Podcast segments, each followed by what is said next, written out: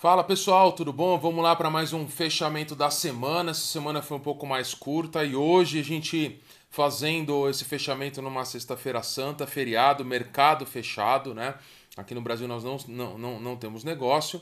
E mas a gente achou válido fazer hoje porque acaba aqui para manter essa rotina de toda sexta-feira, né? Então, vamos falar um pouquinho como que foi a semana e aproveitando, eu vou falar um pouquinho do fechamento do mês porque nós tivemos aí eh, ao longo dessa semana, dia 31, último dia útil do mês. Né? Então, assim, essa semana a bolsa fechou ontem o Ibov em 115.253 pontos, que dá 0,41 de alta na semana, tá? Porém, no mês nós tivemos uma incrível alta de 6%. Né? Tivemos aquela grande, é, ao longo das semanas aqui, tivemos um grande cenário aí de cenário fiscal, estouro do teto de gastos, inclusive logo no comecinho do mês nós fizemos uma live, é, é, eu e o Vitor, nosso meu sócio aqui, para falar um pouco sobre o que, que estava acontecendo no mercado nos primeiros dias, mas depois as coisas se acalmaram, o negócio é, no Congresso melhorou, o teto de gastos está sendo aparentemente respeitado, e acaba que com isso a Bolsa acabou ajudando e assim a Bolsa subiu 6%. Tá? Então esse é um ótimo sinal. Porém, em contrapartida, nós temos a parte de juros. Então, assim, fundos de ações é, ou ações diretas acabam, acabaram se beneficiando um pouco dessa alta é, nesse mês fechado, né? Agora, a curva de juros ela abriu muito forte, né? Lembra que nas últimas semanas nós falamos muito sobre isso e a curva de juros ela abriu forte por quê? Porque é um grande cenário aí de ajuste fiscal, é, ela acabou piorando na hora que começou a falar que é, esse auxílio emergencial, o governo, os governadores, os estados não estavam querendo essa liberação, eles queriam algo a mais e quando fala bom mais dinheiro né, é mais é, dinheiro sendo comprometido com o orçamento. Né? E aí isso acaba gerando uma baita de uma de uma de um estresse no mercado e a curva de juros acaba subindo muito forte, principalmente a longa, né? Mas é esse mês especificamente de março, nós tivemos a curva longa, mais ou menos uma alta de 9%. O que subiu muito forte foi a curva curta. Por quê? Porque nós tivemos no meio do mês a reunião do Copom e nessa reunião do Copom, o, o Copom ele resolveu subir em 0,75 pontos, né, a, a taxa básica de juros, a Selic, e já sinalizou que teria mais uma alta de 0,75 com certeza, e assim, entrando num ciclo de alta. Com isso, as curvas janeiro 22, janeiro 23, elas se reajustaram, tá? Hoje, janeiro 22, está sendo precificada a 4,62, quer dizer que é, o mercado já está precificado que a Selic vai chegar a 4,5, 5 no final do mês, do, desculpa, no final do ano. Né? E aí isso acaba que, junto com isso, mesmo assim acabou que a, as, as curvas longas não subiram tanto, porque curva longa, é, o estresse é cenário fiscal. Né? A gente é, acredita que se a gente tivesse um cenário fiscal um pouquinho melhor, a curva longa ela irá até diminuir. Por quê? Porque quando você começa a subir a curva curta, que é a Selic começa a subir mais rápido, quer dizer que ela vai começar a refletir para segurar a inflação mais rápido. Né? E aí, naturalmente, quando você consegue frear a inflação, você consegue desempinar a curva longa. Né? A nossa curva longa ela ficou flat, então esse mês ela praticamente não mexeu muito. A gente teve aí, já está acho que na segunda semana seguida com uma lateralidade da curva. Parece que a curva longa ela atingiu um patamar ok, né? A gente acredita que está nesse nível aí, principalmente 20 de janeiro 22, janeiro 23 até janeiro 24, né? E aí com isso acaba que você vê, pô, nós tivemos a parte de bolsa andando, mas como os juros abriu muito forte, o que acontece com os investimentos? Os fundos multimercados, que a grande maioria tem ou aplicado em juros ou tomado em juros, acaba oscilando. Então pode ser que esse mês na sua carteira você tenha visto às vezes os fundos de ação andando e os fundos multimercado não. Porém, isso é muito bom. Se a curva de juros abriu, o fundo multimercado ele marca a cota negativa hoje, né? Só que quando, como ele às vezes ele tem muito caixa, ele começa a comprar nesses patamares que está hoje. E qualquer pequeno fechamento de curva de juros, isso acontece um grande ágio, que é o que aconteceu lá no, no, no, no ano passado, na crise, de março né, e abril, que os, os fundos multimercados deram muito negativo e aí depois eles começaram a ter um belo de um carrego. Nós não vamos ver um, um, um, esse cenário desse mês, mesmo com essa alta de juros, não vai ser os fundos multimercados, não vão entregar muito negativo. Mas pode ser que você veja uma boa parcela dos multimercados entregando negativo.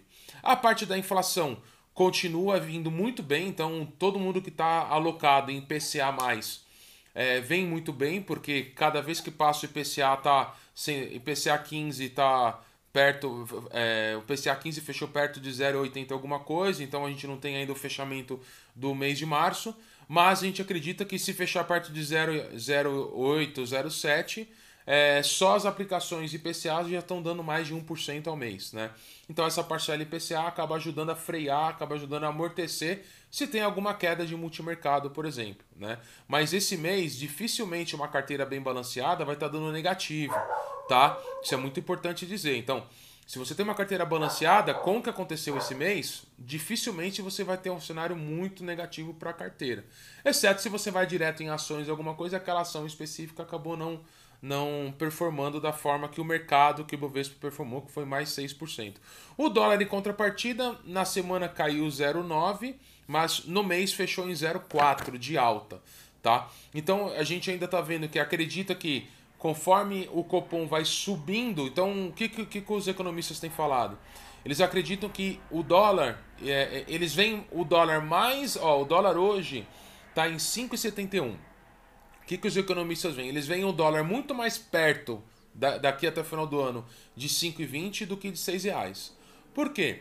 Quando começa um ciclo de alta de juros, uma alta na, na, na Selic, o Brasil, os países emergentes que começam a aumentar juros, eles começam a ficar o quê? mais atrativos em relação à taxa de juros.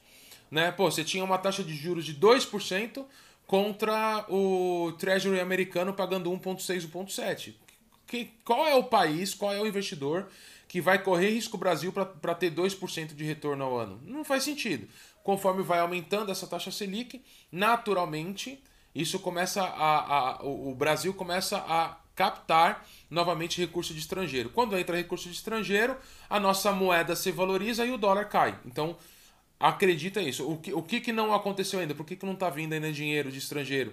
Para, por exemplo, renda fixa, para título público nacional porque ainda o pessoal está muito incerto com a questão fiscal, né? Ainda mais nessa questão política fiscal, ainda fica com a vacinação vindo, mas a gente fase de emergencial, então o, os investidores eles estão aguardando um pouco, tá?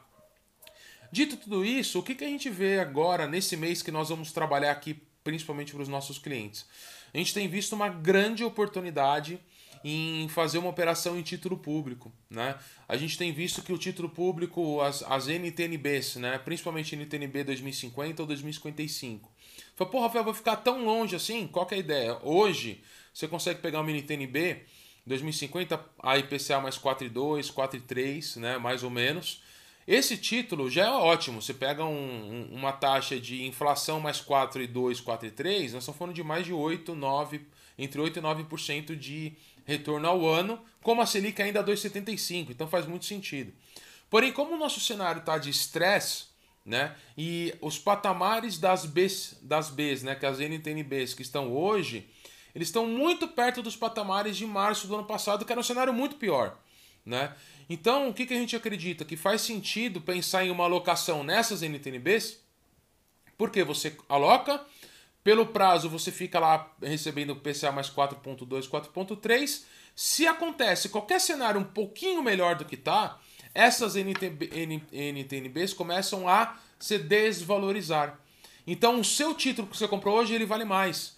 Então, você consegue, muito possivelmente dentro de um ano, dois anos, se acontecer as coisas de uma forma bacana aqui no Brasil, em poucos meses, você consegue vender esse seu título público no mercado secundário, e aí você, além de pegar todo o accrual do, do retorno do investimento, que é IPCA mais 4 e 2, você ainda tem um ágio na operação, um retorno excedente, como se fosse um ganho de capital. Então, assim, nós estamos de olho. É, Para quem ainda tem bastante espaço em IPCA, vale a pena entrar com pouco. A gente está esperando abrir mais 0,2, 0,3 pontos, é, é, 0,3 pontos percentuais para poder entrar com tudo. Mas Quem ainda tem espaço para IPCA, não perde tempo. Pô, você quer fazer uma alocação de X mil reais né, nesse, em, em, em inflação? Pega metade disso, aloca agora, né, no comecinho do mês, e a outra metade aloca na, se a curva de juros subir mais um pouquinho, né? A ideia não é pegar essa B50 e você levar até 2050, né? Se você pega essa B50 com uma taxa de IPCA mais 3,5, você nunca vai conseguir sair. Você vai ter que levar ela até o vencimento, que se você sair a qualquer momento, antes do vencimento, você vai ter prejuízo. Mas quando você pega num patamar que está hoje, 4,2, 4,3, a gente espera chegar até 4,5, é muito provável que qualquer 0,3, 0,4 que a curva caia, isso reflete um retorno muito grande para o cliente. E eu digo um retorno grande o quê? Média de 10, 12% de ágil. Então você ficou um ano, vamos imaginar, você ficou um ano, se isso acontece em um ano. Você ficou um ano, você recebeu IPCA mais 4,2, na hora que você vende, você recebe mais 10. É, é muito dinheiro para renda fixa e ainda mais título soberano brasileiro, quer dizer, é o título mais seguro no país. Né? Então, mais seguro que CDB, mais seguro que poupança, mais seguro que fundo de renda fixa. Então, é uma excelente oportunidade para esse universo de renda fixa totalmente seguro, né? Uma outra oportunidade está vindo aí um crédito privado, mesma coisa, atrelado à inflação, que deve vir a uma taxa de IPCA mais 4,3, 4,2, porém isento de imposto, né? Então, assim, tem um risquinho maior porque é risco de crédito, mas como são empresas duplo A, triplo A, são empresas com rating muito bom, faz sentido ter na carteira também. Lembrando que existe um mercado secundário que você consegue vender a qualquer momento, né? Como eu falei lá na, há umas duas semanas atrás, a gente começou a fazer, nas, principalmente semana passada, a gente trabalhou bastante a nossa mesa de renda variável para as operações estruturadas, via Rubi principalmente. Por quê? Nós não vemos para os próximos três meses um cenário de direcional para cima de uma alta muito grande na bolsa. O que, que a gente vê? Uma alta leve, moderada ou lateralidade do mercado.